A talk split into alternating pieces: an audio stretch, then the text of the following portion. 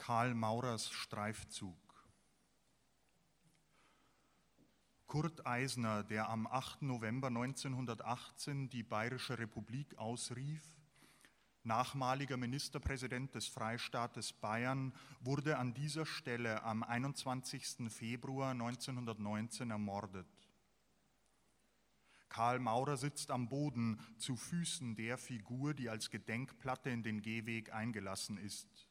Schemenhafte Umrisse einer Leiche mit Hose und Mantel und seltsam eingedrücktem Kopf, wie sie die Polizei wohl damals mit Kreide auf das Trottoir zeichnete. Karl lehnt sich an die Wand und schaut nach links und rechts zum Promenadeplatz mit Nobelhotel und den Grablichtern am Sockel einer Statue, eine Art Schrein für den King of Pop, der oft im bayerischen Hof war. Seine Fans kommen immer noch jeden Tag hierher, sie legen Blumen nieder, zünden Kerzen an und liegen sich in den Armen und manchmal sind sie in einer Heal the World Stimmung und geben ihm was. Karl mag diesen Fleck in der Faulhaberstraße, obwohl hier bei weitem nicht so viel los ist wie ums Eck in der Fußgängerzone. Das muss jedoch kein Nachteil sein. Karl packt dieses Gewusel nicht. Da geht er unter, sagt er, da fällt auch nicht mehr ab, sagt er. Da täuschst du dich, sagen andere. Man muss mitten reingehen, zeigen, dass man auch noch da ist. In Berlin weht da ein ganz anderer Wind als hier. Die machen mindestens das Doppelte, sagen sie. Gehen in die U-Bahn rein, warten, bis die Falle zuschnappt. Dann erzählen sie was von offenen Wunden, Tuberkulose, Krebs, appellieren an die Menschlichkeit, an den Anstand, denn er ist es, der auch ihnen dabei hilft, anständig zu bleiben in diesem Berlin. Kriminell werden, das wollen sie nämlich nicht und das kann niemand wollen. Sie gehen dabei einmal langsam durch den Wagen und steigen beim nächsten Halt in den eins weiter vorne um. So grasen sie den ganzen Zug ab. Berlin, Berlin, sie fahren durch Berlin. Irgendeiner gibt immer was, heißt es, und sei es nur, um sich vor den anderen wichtig zu machen, zu zeigen, dass man der Bessere sei und das Herz am rechten Fleck habe. Und wenn schon genug Likör ins Hirn gestiegen ist, dann heißt es gar, dass die Leute in Berliner U-Bahnen sich gegenseitig überbieten würden in ihrer Spendenbereitschaft. Karl hört dann entweder schon gar nicht mehr zu oder sagt ein scharfes Ge und winkt ab. Fremde Leute anzusprechen würde ihm nicht einmal im Traum einfallen. Er hat seine eigene Methode, die Allerweltsmethode, es gilt axiomatisch, das Schlimmste, was man beim Handaufhalten tun kann, ist tatsächlich die Hand aufzuhalten. Da muss was dazwischen. Ein Hut, ein Kaffeebecher oder ein Stück Pappe, das auf dem Boden liegt. Es muss einen Unterschied geben zu den Handlungen an der Kasse, Ware gegen Geld. Und selbst da zählt Karl es lieber ins Schälchen, nie direkt. Der Rest ist kein Hexenwerk. Hinhocken, stieren, fertig. Andere sollen es ruhig anders machen, aber mit ihren Ratschlägen sollen sie sich zurückhalten. Der Egon macht den Clown mit seinen Weiberklamotten, rosafarbenes, bauchfreies T-Shirt, wo es über der Brust glitzert in Form eines Schwans. Egon sagt, sich zum Deppen machen funktioniert. Fußgänger können ihn so schon von weitem sehen. Sie müssen nicht so tun, als ob sie gerade an was Wichtiges denken. Dieses T-Shirt ist eine Befreiung. Karneval das ganze Jahr. Sie können lachen und sich gut fühlen dabei, wenn Sie einem Mann helfen, der offensichtlich auch noch andere Probleme hat. Die Männer aus dem Osten labern die Leute an, die Frauen knien oder singen oder beides. Der Marsch Roland zittert, auch bei 35 Grad. Der Minder-Erwin legt seinen abgelaufenen Pass neben den Hut und appelliert so an die deutsche Volkssolidarität. Anderen dagegen sind nationale Grenzen egal, sie wünschen als Dank, Maria mit dem Kinde lieb, uns allen deinen Segen gib. Und dann kommt es während der Schicht noch darauf an, sich die Zeit zu vertreiben, die Zeit und mit ihr alles, was sie hinter sich herzieht, wie eine dreckige Flut, die Gedanken an früher, als man noch wer war, als man noch anders durch die Stadt spazierte, flanierte, sich nicht genierte, wofür denn auch? Also lieber dem Wust im Schädel eine Richtung geben, ihn kanalisieren auf die Frage hin, warum Karl noch nie etwas von diesem Kurt Eisner gehört hatte, dessen rechter Arm nach oben gereckt ist, so dass es auch ein Jubelsprung hätte sein können, lägen seine Umrisse nicht auf dem Boden hingestreckt vor ihm. Oder man macht Egons Anhalterspiel. Betteln sei wie das Fahren per Anhalter, sagt er. Man wisse nie, wie lange es dauert, bis was geht. Also wettet man auf Modell und Farbe oder hier auf das Aussehen desjenigen, der was gibt. Ein Hippie-Mädchen mit Batik-T-Shirt zum Beispiel, das sie über dem Bauchnabel zusammengeknotet hat. Ein Rentner mit Sandalen und beigen Kniestrümpfen. Links ist der Bund ausgeleiert und runtergerutscht. Noch einen Rest Fantasie aus den grauen Zellen quetschen, auch wenn man über Klischees nicht hinauskommt, niemals.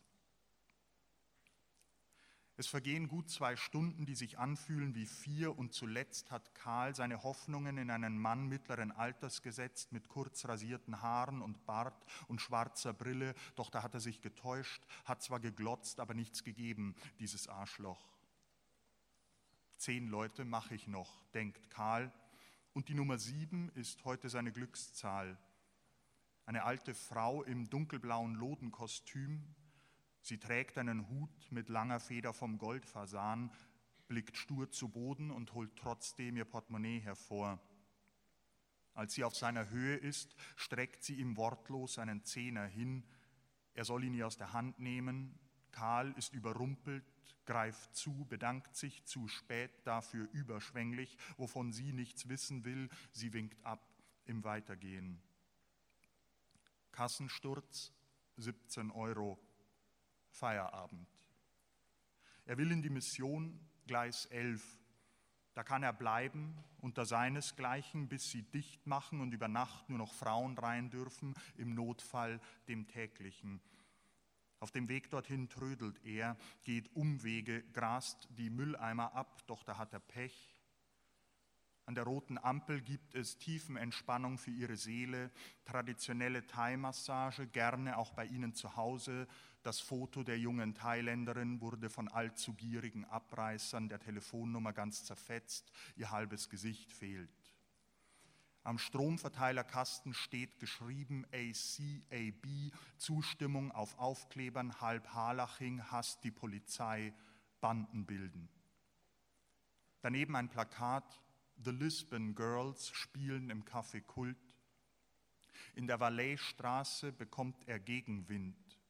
Eine Bäckerei treibt ihm Geruch in die Nase, Quarktaschen aus Blätterteig, Nussschnecken mit Zucker glasiert hinter einer Scheibe gegen die Wespen prallen, nachdem sie vom Überguss gekostet haben.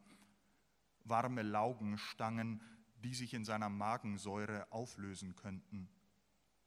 Doch Karl bleibt standhaft und spart das Geld, Lieber gönnt er sich noch ein Schlückchen. Er biegt ab in die Sonnenstraße, immer Richtung Bahnhof. Wir wandern, wir wandern von einem Ort zum anderen. Herren 18 Euro, Damen 25, auch ohne Termin. Am Boden fragt sich ein Zettel in fetten Buchstaben, ob Christen und Muslime zum selben Gott beten. Die Antwort steht im Kleingedruckten.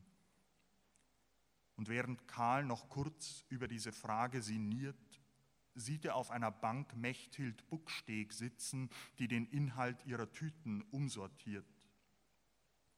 Mechthild, die Schöne, deren Lippen immer perfekt geschminkt sind in einem tiefen Rot. Sie hat die Nägel schwarz lackiert und sie hat Ohrringe aus Goldfarbe. Mechthild, die Unnahbare, deren Blick eine eiskalte Verachtung ausdrücken kann, wenn man ihr zu nahe kommt. Sie ist es, die sich in der Suppenküche an einen Tisch dazusetzt und sie richtet auch das Wort an einen, wenn es ihr gefällt und nicht umgekehrt.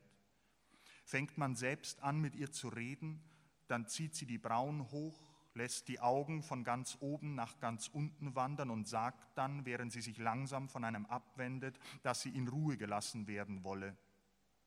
Sagt man noch etwas, was keine Entschuldigung ist, dann schnalzt sie mit der Zunge und geht. Sie ist der Paradiesvogel. Und als Strafe, dass auch sie bei den Pennern gelandet ist, rasiert sie sich tagtäglich ihre Haare ab. Wirklich jeden Tag. Karl hat noch nie auch nur den Ansatz von Stoppeln auf ihrem Kopf gesehen. Und wenn sie nicht ab und zu bluten würde, könnte man meinen, dass einfach nichts wachsen will auf diesen perfekten Kugelkopf, über den er gerne einmal die Fingerspitzen fahren lassen würde. Aber weil es eh keinen Sinn hätte hinzugehen, verfolgt Karl weiter seinen Schlingerkurs und lässt sie links liegen, die ihn keines Blickes würdigt. Und dann er ist Pessimist und möchte es kaum glauben, was dieser Tag alles für ihn bereithält, stehen an der Containerinsel Otto-Ecke Arkostraße drei Dosen Energy fein säuberlich am Boden. Da hat einer den Spruch Pfand gehört daneben befolgt, der direkt dem, unter dem Einwurfloch für Alu und Metall klebt. Karl schaut auch noch hinein, obwohl er keinen Greifarm hat, reine Neugier und Gewohnheit. Es ist sowieso wie ein schwarzes Brett an diesen Sammelstellen nach der Rechnung, wer seinen Müll trennt, hat wahrscheinlich auch einen Sinn für das Metaphysische und ist interessiert an dem Bibelkreis, der sich einmal im Monat trifft, denn Gott schaut vom Himmel auf die Menschenkinder, dass er sehe, ob jemand klug sei und nach Gott frage. Psalm 53, Vers 4. NWA, nie wieder arbeiten. Dann mit Edding ein Gedicht. Oh Captain, my Captain, this ship is sinking. What will you do with me, thy fearful drunken soldier? Karl geht einen Container nach dem anderen ab, doch es gibt nichts mehr zu holen.